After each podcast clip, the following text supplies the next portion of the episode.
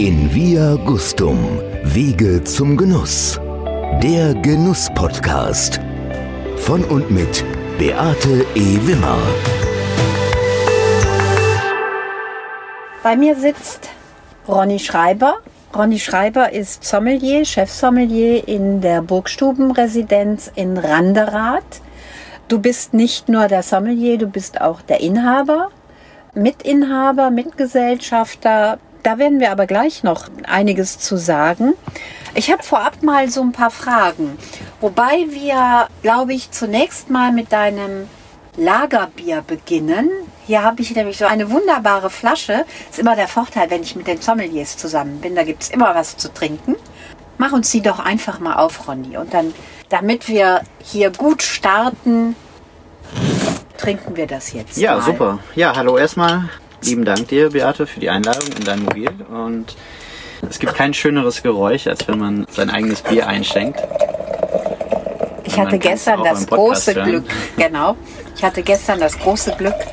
Ich habe es zum Aperitif und auch zum Digestiv getrunken, weil ich wollte einfach auch als Digestiv nochmal diesen wunderbaren Flavor haben. Da sagen wir erstmal Prost auf ein Prost. tolles Gespräch. Auf ne? ein schönes Gespräch. Zum Wohl. Zum Wohl. Ich sage immer, das beste Interview startet immer mit einem guten Schluck Bier. So ist es.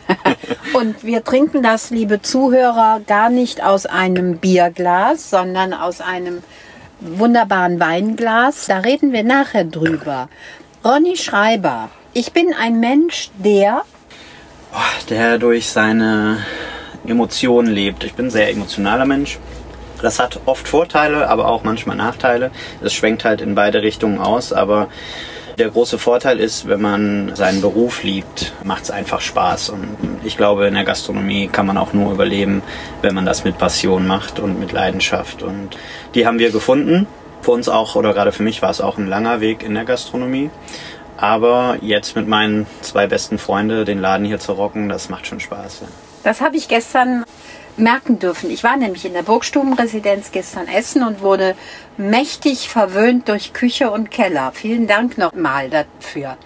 Wenn ich in mein Glas schaue, sehe ich was, Ja, ein, ein handgebrautes Bier, ein Craft-Bier, an dem du ja ganz großen Anteil hast. Genau. Erklär uns das bitte. ist quasi mein, mein erstes eigenes Bier. Wow. Die Idee ist im, auf einer Weinreise im Burgund entstanden.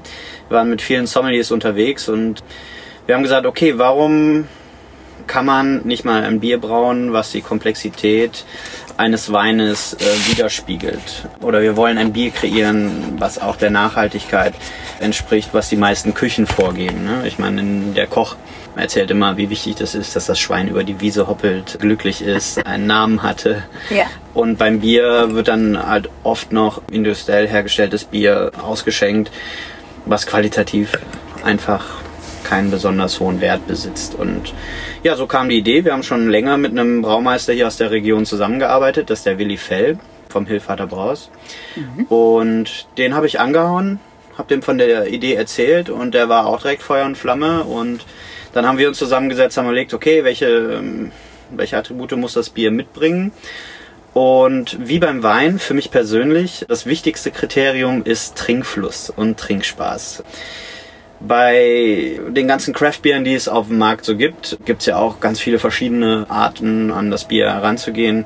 Für mich persönlich ist halt ultra wichtig, das Bier muss nach Bier schmecken. Ich habe sehr viele Craftbiere probiert, so nach, nach dem zweiten oder nach dem dritten Schluck. Wenn das Bier anfängt müde zu machen und ich nicht schaffe, so eine 03 Flasche relativ schnell wegzuziehen, ne, dann, Okay. dann ist das für mich so ein bisschen am Thema vorbei, weil Bier ist ein Genussgetränk und Bier muss Spaß machen und ich muss Bock haben. Wir füllen es ja in einer 0,75 Champagnerflasche ab. Ganz toll. Auch nochmal, um den Bezug zu den Sommeliers hervorzuheben. Diese Flasche muss ich ohne Probleme auch mal in kurzer Zeit alleine trinken können. Was hat das an Alkohol? Minimal mehr als das handelsübliche Bier, sage Ja. ich jetzt mal. Wir haben mit 5,2 Alkohol bewusst uns dazu entschieden, auch im Alkohol nicht zu hoch zu gehen. Weil, wie gesagt, es soll ja auch die zweite Flasche soll auch noch Spaß machen. Also ich kann es nur bestätigen, es hat so diese Bitternis vom Bier, was ich als Frau, wenn es so durchgängig ist, eigentlich nicht mag. Das macht mich dann satt, das macht mich dann müde. Dann ist es auch wirklich nur mal so schnell zum Durstlöschen. Dies hier hat eine Eleganz, es ist aromatisch, es ist ein Speisenbegleiter. Ja, also sowohl als auch. Ich mache das bei uns im Menü. Alex und Marcel kreieren quasi für jedes neue Menü auch einen Gang zum Bier. Das heißt, es ist gar nicht so, wie es oft so ist, ne? Der Küchenchef macht ein Menü und dann zum Sommelier rennt und sagt, hey, mach mal die Weine dazu. Ja. Wir machen das in ein oder anderen Gängen auch anders. Ne? Also wenn ich sage, ey, ich habe jetzt einen richtig geilen Wein entdeckt auf einer Weinreise, ihr äh, probiert mal Jungs, was können wir dazu kochen? Ja. Das geht auch manchmal in die andere Richtung und ich finde, das ist auch wichtig, ne? dass man Absolut. das vielleicht auch mal andersrum macht. Und so machen wir es halt mit unserem Menü, mit dem Bier auch, weil es einfach meiner Meinung nach ein Produkt ist, was gezeigt werden soll, was unsere Region widerspiegelt, unsere Idee von Gastronomie und Produktqualität und Regionalität. Und es ist auch ein riesen, riesen Erfolg. Wir haben auch schon die eine oder andere bekannte Person von dem Bier überzeugen können. Okay. Und haben auch schon ein paar Fans in Deutschland, die das Bier sehr gerne trinken. Also ich bin definitiv ein Fan. Wir kommen nachher noch ein bisschen mehr dazu. Meine Vorlieben außerhalb der Flasche. Oh ja, ich bin sehr reiselustig. Liegt auch ein bisschen daran, dass ich nach meinem ähm, Abi eine Zeit lang in Australien gelebt hat, Okay. gelebt habe. Da habe ich so meine persönliche, stärkste persönliche Weiterentwicklung erlebt. Ähm, Australien ist ein sehr, sehr offenes Land, äh, ganz viele verschiedene Kulturen. Man sagt ja immer hier, Deutschland ist so Multikulti, aber ich fand in Australien war es einfach so entspannt und so locker und man hat so viele verschiedene Kulturen kennengelernt. Natürlich auch durch dieses ganze Backpackertum aus der ganzen Welt hast, bist du mit Leuten, die du einen Tag kanntest, ein paar Tage unterwegs gewesen.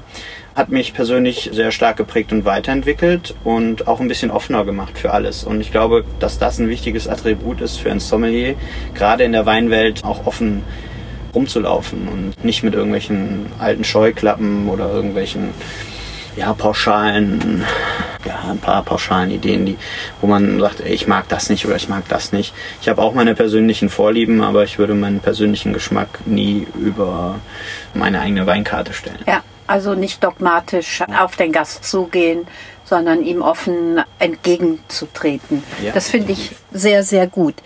Meine Visionen im Leben? Ja, unsere Vision, wir leben gerade so ein bisschen unsere Vision. Ich glaube, das würde den Podcast sprengen, wenn ich jetzt ganz vorne anfangen würde, aber Marcel, Alex und ich, wir kennen uns halt schon echt so, so lange und wir haben uns zu unserer Anfangszeit in der Gastronomie kennengelernt vor über 15 Jahren und ja, es ist abgefahren, wenn man den Startpunkt sieht und wie sich die Wege getrennt haben, wieder zusammengefunden haben, wieder getrennt haben. Und immer so im Hinterkopf, so irgendwann kommt mal die Zeit für uns, irgendwann ist der Zeitpunkt reif für unser eigenes Ding. Und dann am Ende kam es dann schneller als gedacht, ähm, wie es so oft ist im Leben. Man kann nicht alles planen, aber wir haben die Chance damals gepackt. Wir wollten sie nutzen und wir wollten auch was ändern. Und man kann am besten Sachen ändern, wenn man selber voranschreitet und die Dinge anders macht und mit gutem Beispiel vorangeht. Das hat uns das Leben am Anfang sehr schwer gemacht oder ist auch immer noch eine schwierige Nummer. Ich glaube, als Angestellter, ich kenne jetzt beide Seiten, ist das Leben schon eine ganze Nummer entspannter. Schläft man ruhiger. man schläft und vor allem mehr. Ja, das glaube ich auch. Das Wichtigste in meinem Leben ist, Ah, Familie, Freunde, Gesundheit steht über allem.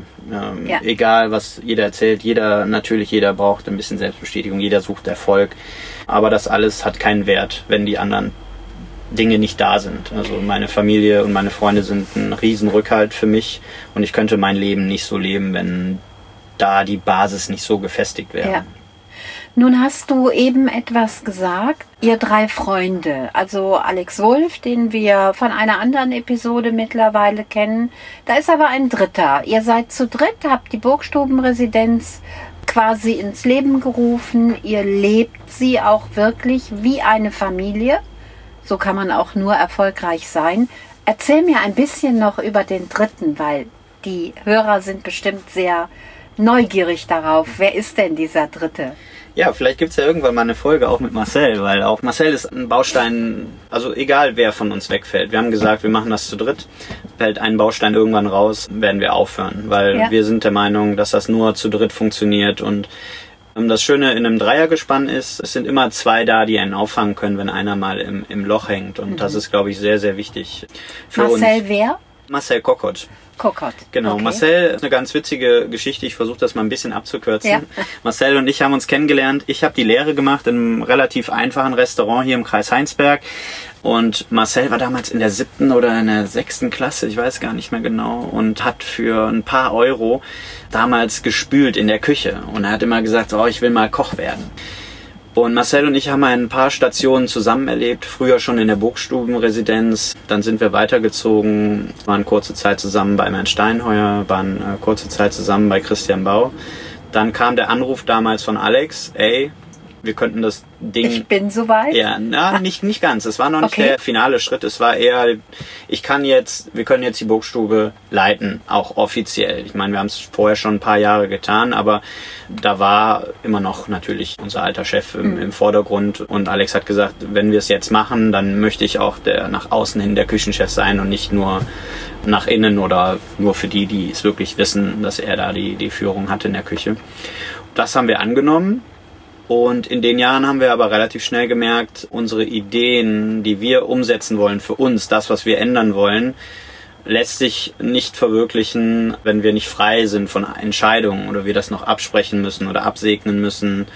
Dann kam irgendwann der Punkt, wo es hätte in zwei Richtungen gehen können. Wir wechseln, wir hören auf oder wir übernehmen das Ding und zeigen dann auch, was wir anders machen wollen. Und dann haben wir uns nach reichlich Überlegungen dazu entschieden, das weiterzuführen. Was macht ihr anders als andere? Was machen wir anders als andere? Das ist eine gute Frage. Für uns ist es primär wichtig, wir haben ja eben schon Freundschaften, Familie angesprochen, das Team auch so zu führen. Natürlich gibt es auch bei uns eine Hierarchie von Chef und Mitarbeiter, aber für uns ist es halt der Mitarbeiter so das Allerwichtigste im Geschäft. Und ich glaube, da hat die Gastronomie die letzten 15, 20 Jahre ein bisschen gepennt. Passiert einiges. Es Ja. sind viele tolle Kollegen, die das gerade genauso sehen und auch gerade in diese Führungspositionen wachsen oder auch was ändern wollen, die das selber mitgemacht haben, äh, jahrelang. Das ist schön, das zu sehen, aber es ist, glaube ich, noch immer ein weiter Weg und ein harter Kampf, weil es ist natürlich viel schwieriger zu sagen, okay, der Arbeitstag hat acht Stunden und keine zwölf oder dreizehn oder vierzehn und das auch auszugleichen. Ne? Ja. Und den Mitarbeitern einen fairen Lohn zu zahlen, der nicht mit irgendwelchen Zuschüssen schön gerechnet wird, sondern einen fairen Lohn mit wo ich genug in die Krankenkasse, in die Rentenkasse einzahlen kann. Nur dann macht es auch dem Mitarbeiter mittelfristig Spaß Und so hältst du ja auch und so hält man auch die Leute. Genau, deine Leute. Genau. Genau. Das Dreierteam.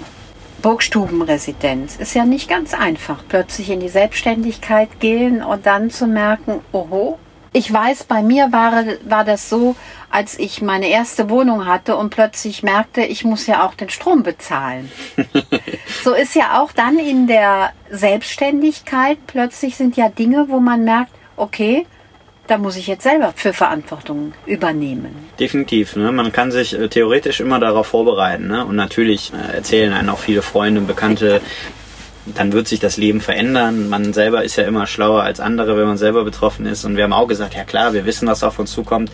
Ich kann sagen, man weiß es nicht. Ne? Man kann es nicht wissen. Und man kann es aber auch nur lernen, wenn man es antritt. Und Alex und ich, als wir das übernommen haben, wir haben relativ schnell gemerkt, nach ein paar Wochen, ey, wir sind quasi Azubis in unserem eigenen Laden. Ne? So war's. Ne? Du musst Learning by doing. ja, es geht nicht anders. Ja. Ne? Es ist ein Unterschied, Ja. ob ich nur Sommelier bin oder ob ich gleichzeitig ein ganzes Unternehmen leiten muss und für meine Mitarbeiter verantwortlich bin. Und Ja. äh, ich glaube, das sind so die, die wichtigsten Sachen.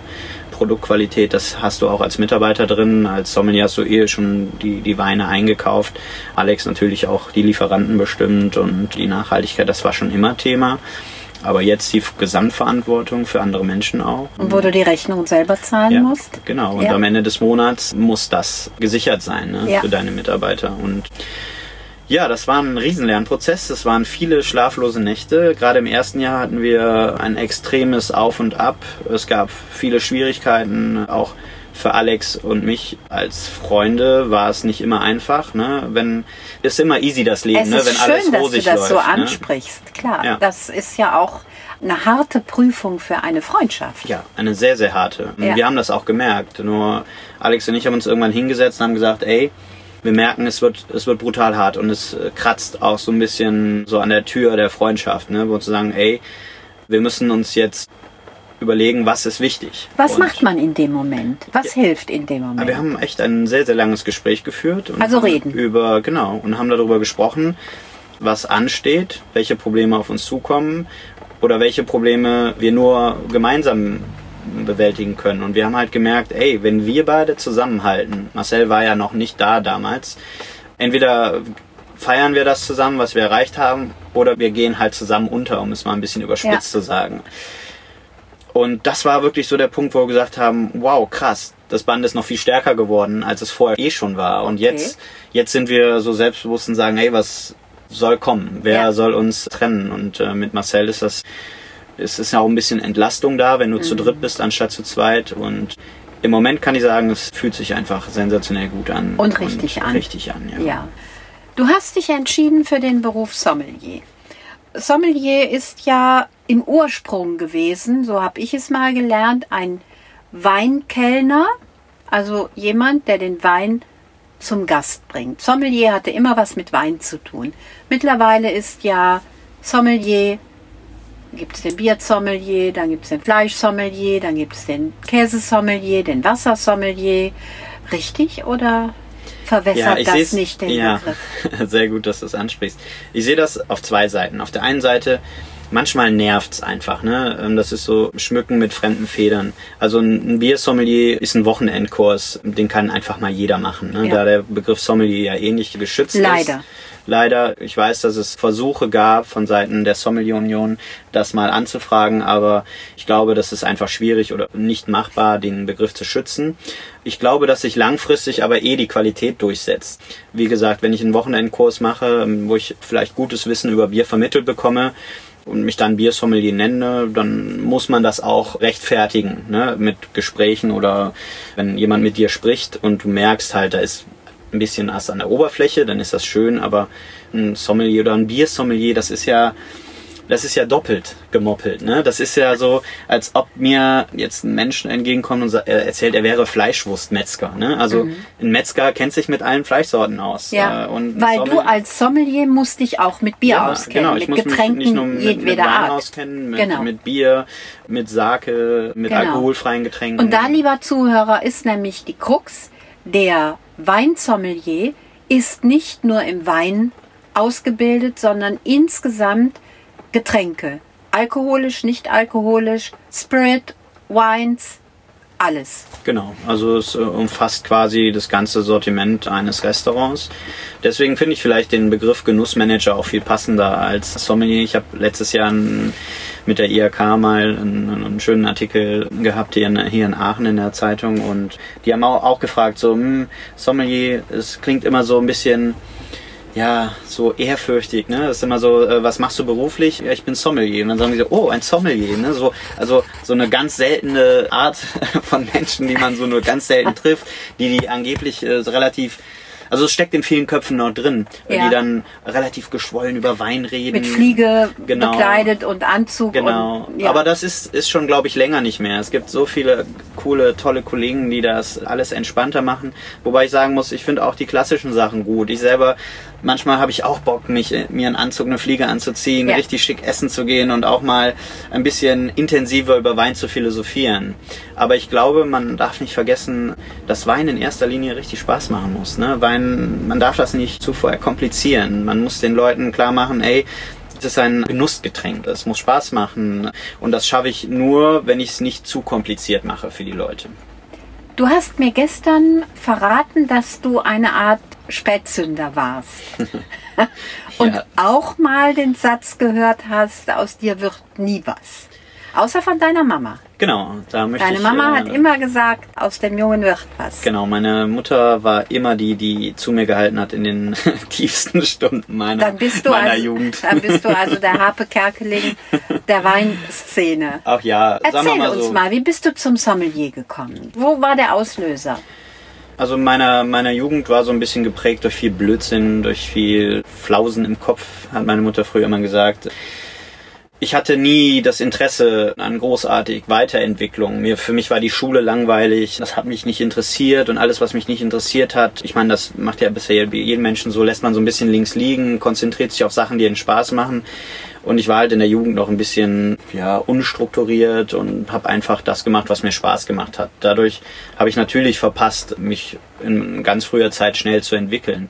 Auf der anderen Seite möchte ich aber das auch nicht missen, weil ich habe eine, eine geile Zeit gehabt. Meine Mutter wird jetzt sagen, die Zeit war für mich nicht so geil, also für sie nicht so geil wie für mich. Aber du hast dich ausgetobt. Aber ich habe mich ausgetobt. Ne? Ja. Mir kann keiner irgendwas erzählen jetzt. Ne? Ich habe echt alles erlebt. Ich habe jede Party mitgenommen. Ich erzähle das manchmal auch so ein bisschen, natürlich als witzige Anekdote. Was ich schon immer gut konnte, früher war auch trinken. dann habe ich überlegt, okay, was willst du beruflich später mal machen? Ja, dann bin ich während meiner Zeit, wo es bergauf ging, also ich habe meine ganzen Abschlüsse nachgeholt, den von der Realschule, ich habe ein Wirtschaftsabi gemacht und in dieser Zeit ging es schon richtig bergauf und in der Zeit habe ich gejobbt nebenbei im Restaurant und habe halt gemerkt, dass genau das mir richtig Spaß macht. Es war damals, ich wusste gar nicht, dass es Sterne-Restaurants gibt. Über welches Alter reden wir? Ähm, ich war 25. wow. Ja, 25, Ja, 26. schon ziemlich ja. weit fortgeschritten. Also in der Lehre, in der Lehre war ich 25. Ja. Vier, nee, stimmt, Entschuldigung. 24 habe ich meine Lehre angefangen. Ja, es lag halt daran, dass ich alles nachholen musste, ne? Ja. die ganzen Abschlüsse und da ich in der Zeit auch noch sehr viel gefeiert habe und mein Leben genossen habe, hat das auch mit den Abschlüssen war es immer schwierig. Ich war immer schon eine Person, die so seinen eigenen Kopf hatte und mich auf meine Art und Weise durchgekämpft habe. Und so bin ich dann während der Weiterbildung damals zu einem Nebenjob im Restaurant gekommen, hier bei uns im Kreis. Ganz einfaches Restaurant. Wir haben echt ganz einfache Gerichte serviert. Ne?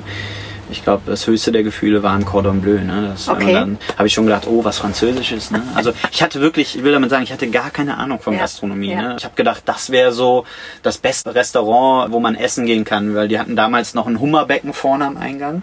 Das war ganz witzig und das war so, habe ich immer gedacht, so, boah, wenn du da, wenn du da arbeitest, oh, dann arbeitest du schon, hast du was erreicht. Ne? Und das zeigt auch, ja, das heißt in der Welt, in der ich unterwegs war, es war einfach meine Welt. Ne? Und die lebe ich auch heute noch sehr, sehr gerne im Freundeskreis und Familie. Aber es hat sich trotzdem was entwickelt bei mir damals. Ja, es hat seinen Lauf genommen und ich habe dann nach dem Abi gesagt, okay, der beste Schüler warst du nie, hast zwar jetzt alles geschafft, aber wieder so auf Sparflamme, wie meine Mutter immer sagt. Die sagt, du schöpfst dein Potenzial nicht aus, Junge. Warum bist du immer mit, mit der Hälfte zufrieden? Ich sag, ja, ich habe es doch geschafft. Ich bin gut durchgekommen. Ich habe einen vernünftigen Notendurchschnitt. Ne? Der war, ich weiß nicht, 2,9. Das war jetzt nicht berauschend super, Aber aber, es war jetzt auch nicht schlecht. Dafür, Eben. dass man die Schultasche nie zu Hause angepackt hat und auch nie Okay. was gelernt hat für die Klausuren. Ne? Dann, ich war zufrieden mit mir, Ja. sagen wir es mal so. Und das hat gereicht. Und dann habe ich gedacht, okay, Ronny, das wird im Studio später nicht klappen, wenn du was studieren möchtest. Wolltest Mach du- mal, wolltest du ja, ich studieren? wollte Politikwissenschaften studieren. Das war total komisch, weil das ja überhaupt nicht zu meiner zu meiner Zeit passt, wie ich groß geworden bin. Aber ich habe mir immer schon im Fernsehen lieber politische Debatten angeguckt oder immer mal gerne. Mich hat das Politik hat mich halt irgendwie immer schon fasziniert und das war auch in den ganzen Jahren, ich war, meine besten Fächer waren immer Sport und Politik, die waren Okay. immer eins, Und du egal. nimmst auch heute noch Anteil. Ja, sehr der gerne. Ja, ja, ja. auf jeden Fall. Also ich bin nicht politisch äh, aktiv. Ich glaube, dass das sehr, sehr wichtig ist. ähm, Politisch dass, interessiert zu sein. ja, ein politisches Allgemeinwissen zu haben. Auch als Sommelier, weil wir sind ja nicht nur die Gespräche, die mit Wein anfangen, die schweifen ja sehr, sehr oft ab. Ne? Und wenn du mit Gästen in Gesprächen bist und das Thema Politik, das kommt sehr oft, ne? gerade in etwas längeren, intensiven Ja. Gesprächen, da musst du auch einfach mitreden können. Ne? Ja. Also wenn du äh, dann überhaupt kein, kein politisches Wissen mitbringst, ja, Naja, und ihr habt ja auch anspruchsvolle Gäste genau. hier. Also wir sind ja in einem Segment, das darf man ja nicht vergessen. Ne? Das ist natürlich ein bisschen hochpreisiger, aber eigentlich müsste die Gastronomie in Deutschland ja noch teurer sein. So ist es, Gerade ja. die Spitzengastronomie. Ja. Wenn man mal überlegt, wie viel Handwerk darin steckt in diesen Die ganzen Produktvielfalt, Produkte. die ihr ähm, da habt. Die Arbeit, die, die ja Genau. eh nicht in den Preis einfliegt, wenn wir an unseren zwei freien Tagen rumziehen, uns neue Lieferanten suchen Ja. oder die Region bereisen, die andere Länder bereisen, das, das rechnet man ja gar nicht ein. Das ist ja in unserer Branche äh, wird das ja auch immer so abgetan als, ja, das muss man machen, wenn man Erfolg haben will. Ne? Ja. Ja. finde ich auch, muss man auch.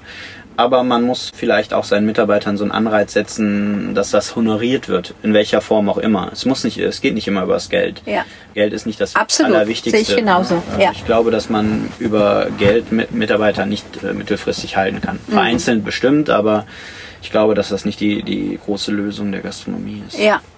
Du hast dann die Deutsche Wein- und Sommelier-Schule besucht?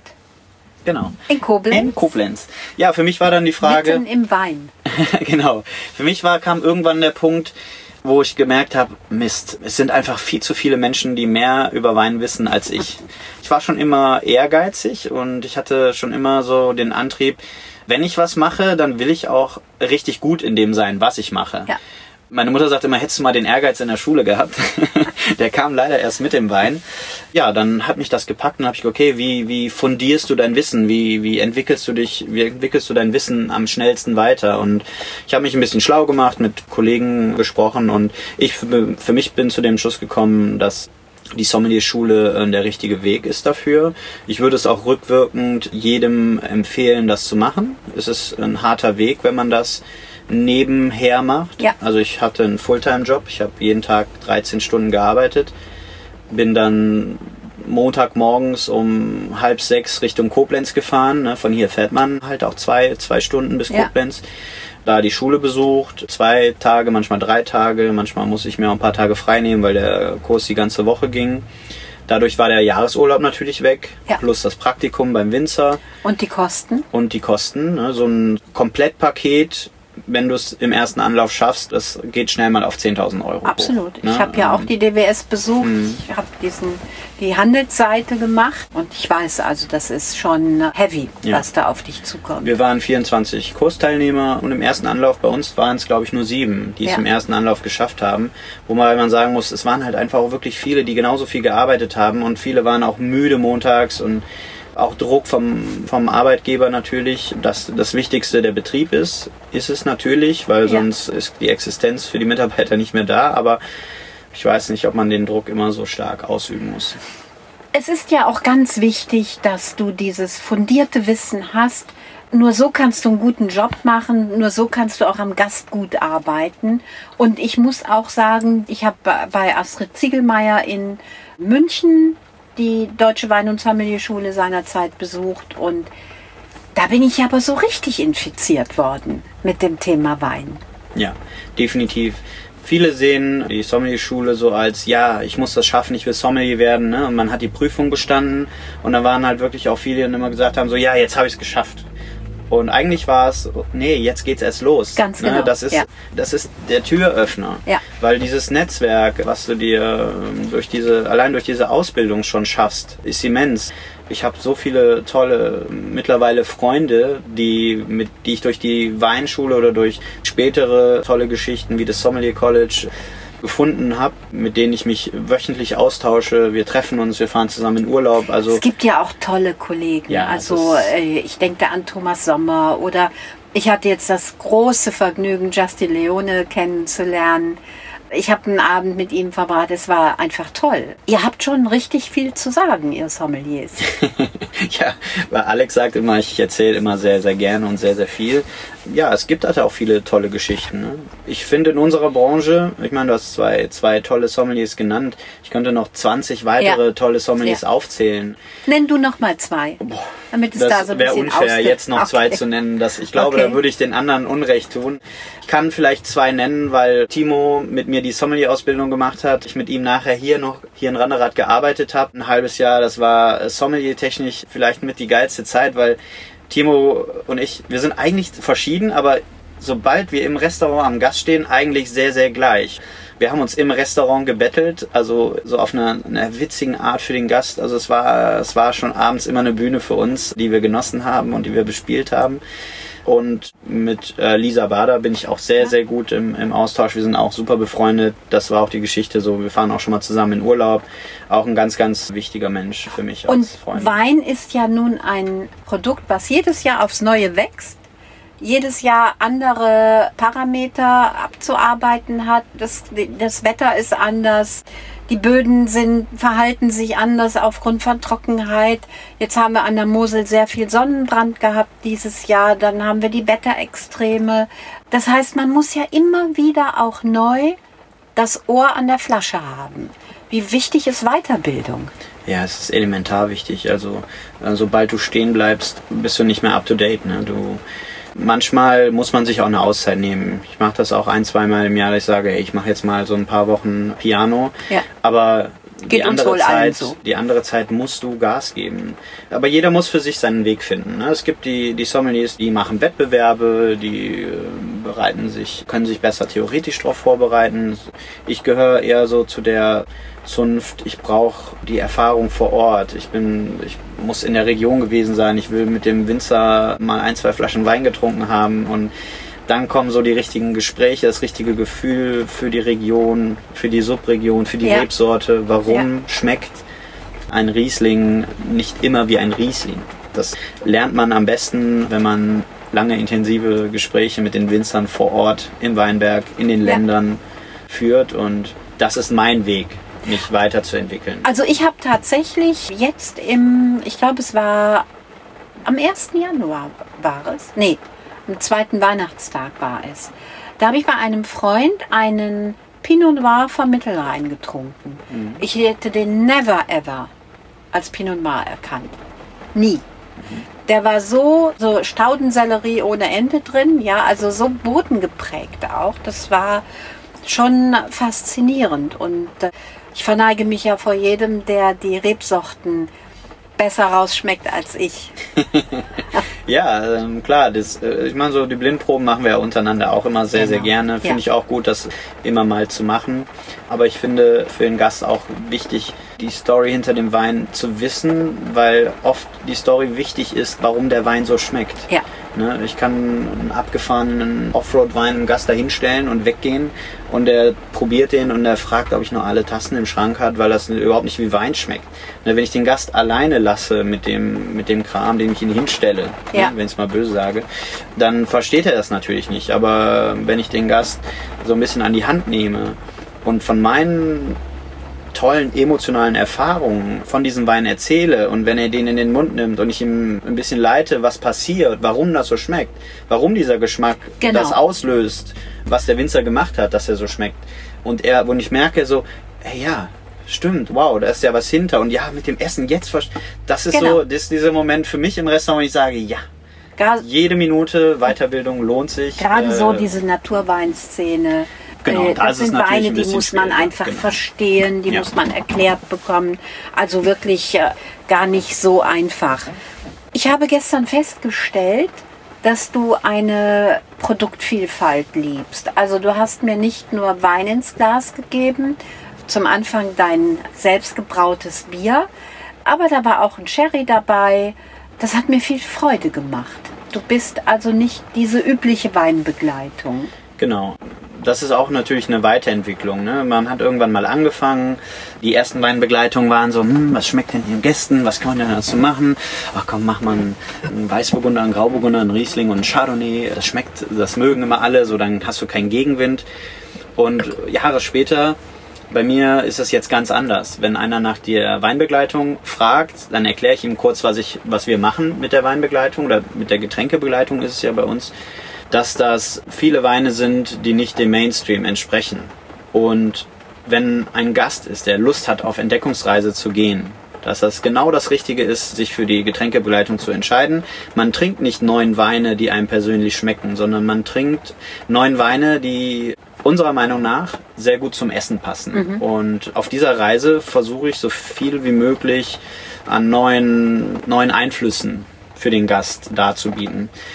Das hat auch einen Nachteil, weil es sind natürlich äh, Geschmäcker, die nicht jedem bekannt sind und viele Gäste sind, sobald sie was nicht kennen oder nicht, nicht sofort als klar als Wein strukturiert bekommen oder das nicht sofort klar ist, dass das ihr typischer Weingenuss ist. Viele, die dann so, hm, ja, was macht er denn da jetzt? Ne? Ja, Aber ich glaube, wir dürfen uns nicht an den paar Prozent festhalten, die das nicht gut finden, sondern man soll die Leute gucken, die begeistert sind, die das, die das total emotionalisiert, die sich freuen beim nächsten Mal und sagen, ey, wir nehmen die Getränkereise, weil ich will wieder was Neues kennenlernen. Ja. Und das ist, ist doch das, was uns antreibt. Ne? Also mich zumindest. Ronny, mich treibt immer wieder um, wenn ich in ein Restaurant gehe und ich habe dann da, ich sag mal, Servicekräfte, die mir das Glas bringen, den Wein bringen und ich frage dann, welche Rebsorte, das weiß ich meistens vorher, aber welcher Jahrgang ist es, steht ja nicht immer auf der Karte. Von welchem Winzer ist es denn? Die sagen dann, ich muss erstmal auf die Flasche gucken. Was würdest du diesen Menschen, die wirklich in der Gastronomie so ein bisschen brach liegen, die ein Leben dort führen in der Gastronomie, wo sie gar nicht, wir sprachen eben über Möglichkeiten ausschöpfen, ihre Möglichkeiten aus ihrem Beruf nicht ausschöpfen. Was würdest du diesen Menschen anraten? Was sollen die machen? Ja, es ist äh, schwer pauschal für die ganze Gastronomie da so einen Tipp zu geben, aber ich hatte immer den, bei mir war es der, der Ansporn immer besser zu werden oder ähm, einfach für mich war immer die Situation, ich möchte nicht am Gast stehen und dass der Gast mich irgendwas fragt, was ich nicht weiß. Und das hat mich immer angetrieben, mehr zu lernen, mehr zu wissen und mich weiterzuentwickeln. Ich weiß nicht, ob jeder Mensch dafür gemacht ist, mit dieser Passion das voranzubringen. Aber ich glaube, wenn man als Chef denen das ein bisschen vorlebt und okay. zeigt, dass es mehr ist, den Teller rauszutragen, dahinzustellen oder die Weinflasche aufzumachen und das Etikett abzulesen. Du sagst ja eben selber schon, manchmal weiß man noch nicht mal den Jahrgang. Genau, genau. Und dann liegt es vielleicht auch an, an den Betrieben selber zu sagen, ey, fordert doch auch mal euer Personal. Ne? Was würdest du denen sagen, wo können die sich hinwenden, wo können die sich erkundigen? Wenn sie nur den Hauch davon spüren, ich habe etwas mehr Interesse, als nur Teller rauszutragen und Gläser zu füllen. Also ich glaube, es gab noch nie eine einfachere Zeit, an Informationen zu kommen, als in der heutigen Zeit. Ähm, es gibt eine große Firma, wo man was in die Zeile eintragen kann. Mit Doppel-O? Äh, mit Doppel-O, genau. Also es ist doch alles abrufbar. Also ja. wenn ich mich weiterentwickeln möchte und ich will mein Wissen erweitern, dann selbst wenn ich keinen Menschen kenne, einen Internetanschluss hat mittlerweile jeder und dann kann ich das googeln und gucken, was passiert. Freunde, Verwandte fragen, den Chef fragen, der meistens ja, ja auch gut vernetzt ist. Ja. Ähm, ich für meinen Teil versuche, unsere Mitarbeiter regelmäßig weiterzuentwickeln. Das ist auf der einen Seite. Das machst du auch selber, ne? Ja, genau. Du gibst ja auch Sem Weinseminare, genau. wo wahrscheinlich die Mitarbeiter, nicht nur die Mitarbeiter, sondern eben auch Kunden, Gäste dabei sind. Genau, wir haben eine Weinschule, die machen mhm. wir regelmäßig bei uns im Restaurant aber ganz bewusst, ganz easy und locker, dass die Leute wirklich Spaß haben, dass da nicht jemand sitzt und du dir alles mitschreiben musst, was du vielleicht auch gar nicht willst, weil ich glaube, dann behält man sich auch gar nicht den meisten Teil, den du versuchst zu vermitteln. Ja. Ich mache das aber auch nur so, weil ich selber früher so lernen konnte. Ich versuche das über, über eine, eine spaßige Runde, über Nachfragen. Ja. Keine Hemmschwellen keine aufbauen, Hemmschwellen, nicht, dass also die zurückgehen so und sagen, oh, der weiß viel genau. mehr. Ja, und sie sagt, oh nein, wenn ich was Blödes über genau, Wein sage. Ganz genau. Ne, ich meine, ja. ich habe das auch erlebt. Ne, das, es gibt ja auch viele, die dann so sich direkt äh, über Leute lustig machen, die ja. keine Ahnung von Wein haben. Genau. Es gibt sogar Gruppen auf Facebook, wo sowas passieren soll. Es gibt mehrere Institutionen in Deutschland. Lass uns den Zuhörern einfach nochmal sagen, welche es gibt. Da gibt es A, das Deutsche Weininstitut. Genau. Das da kann ist, man ähm, sich erkundigen. Die, genau, die, jeder, der eine gastronomische Ausbildung hat, kennt zumindest das schon mal, weil die machen ja schon während der Ausbildung ich glaube, das nannte sich damals Berater für deutschen Wein. Ja, ja, ja, ja, ja ich fand, genau. fand den Begriff vielleicht ein bisschen, ein bisschen zu hoch, äh, ja auch ein bisschen zu hoch gestapelt, ja. ne, weil es war auch so, wir machen mal, ich erzähle mal, weiß ich nicht, sechs Stunden was über ja. Wein, ihr macht einen Test und dann seid ihr Berater für, für deutsche Weine. Ja. Ne? Das fand ich ein bisschen. Dann gibt es neben dem DWI gibt es die Deutsche Wein- und Sommelierschule, mhm, die haben genau. wir angesprochen. Die ist in Koblenz, in München. München, Hamburg. Genau. Und einen Ort gab es, glaube ich, noch. Ja. Berlin gibt es sie auch noch. Ja, Berlin. Ja, okay. also zumindest zu meiner Zeit. Okay. Ich habe dann Geisenheim noch besucht, WSET. Mhm. Auch eine coole Sache, weil du wirst da deutlich mehr international informiert.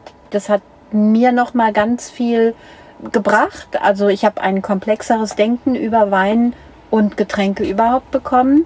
Dann haben wir die Sommelier Union, da kann man sich auch erkundigen.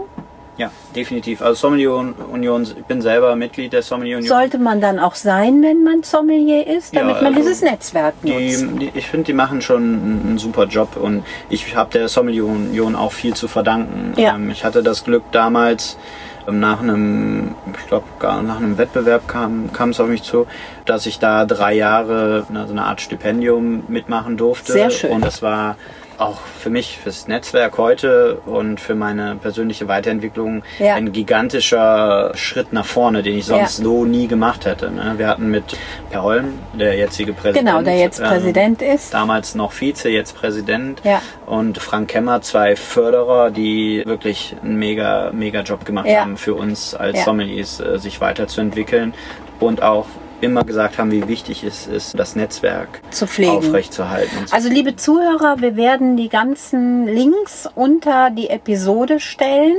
damit ihr euch da einfach auch mal durchklicken könnt. Jetzt komme ich als Frau.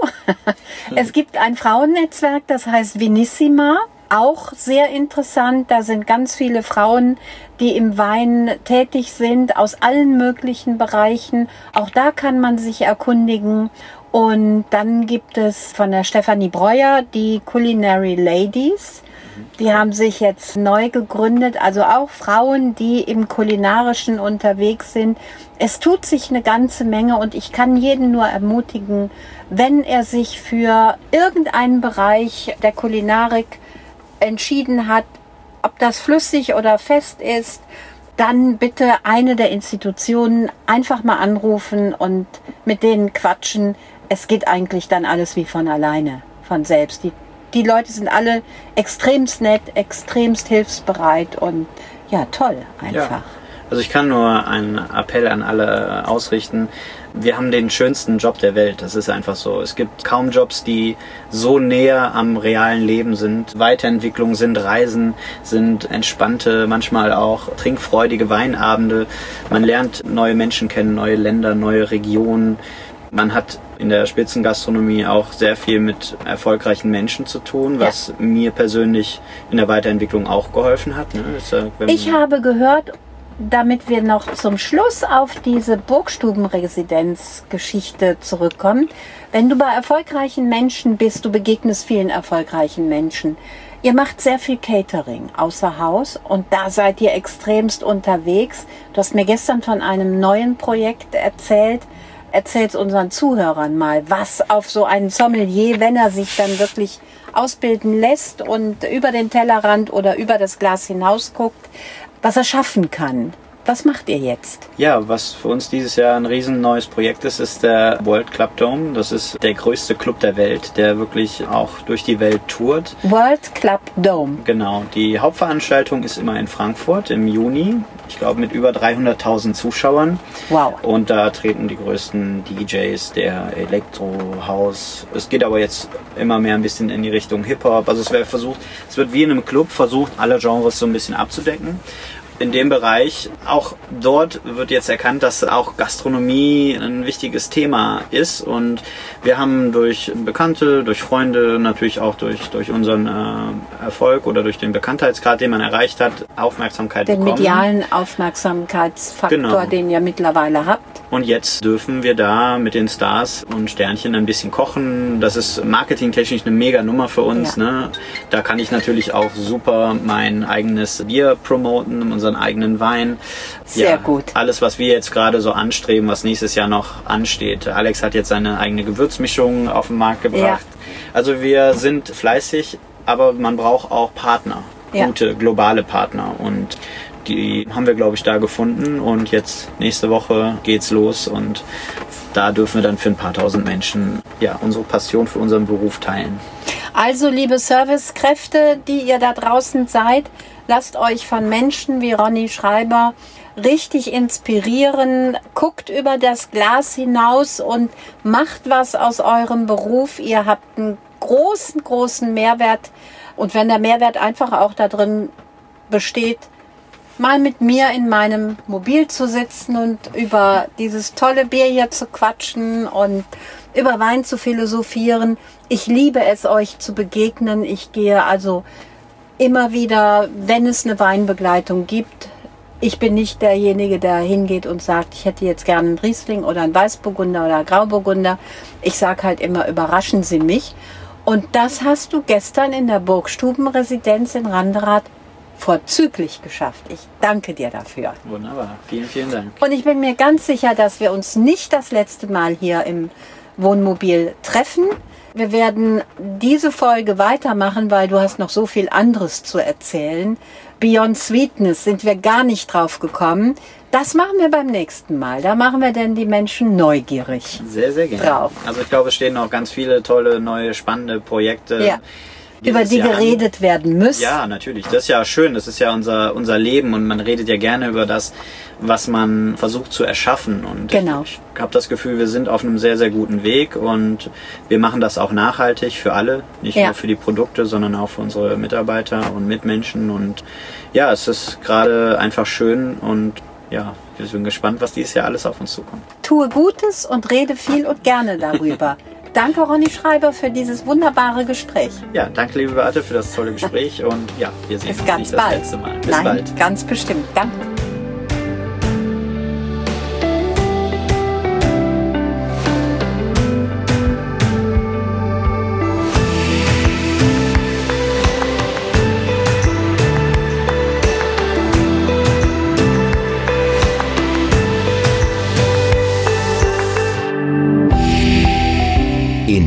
Gustum, Wege zum Genuss.